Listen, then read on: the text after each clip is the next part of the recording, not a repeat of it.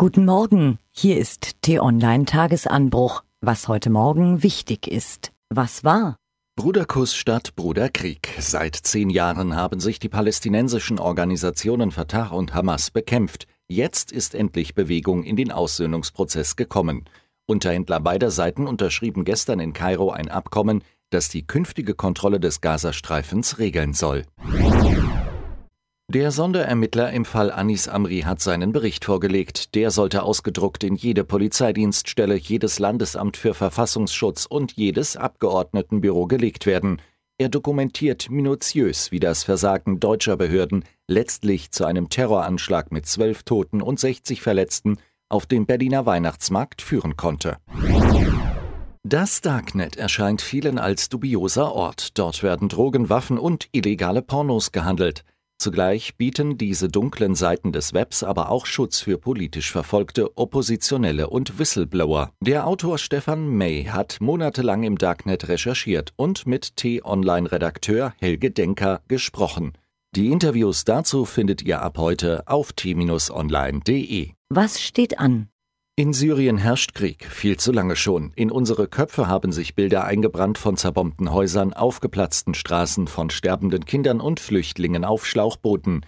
Syrien ist für uns ein Land im Krieg. Ein Land ohne Hoffnung. Der Fotoreporter Lutz Jäckel und T-Online-Kolumnistin Lamia Kador zeigen jetzt ein Vorkriegssyrien, in dem die Menschen trotz Diktatur lachten, feierten und spielten. Einen Vorgeschmack der Geschichten gibt es heute auf t-online.de. Sie werden von T-Online-Chefredakteur Florian Harms allen wärmstens ans Herz gelegt.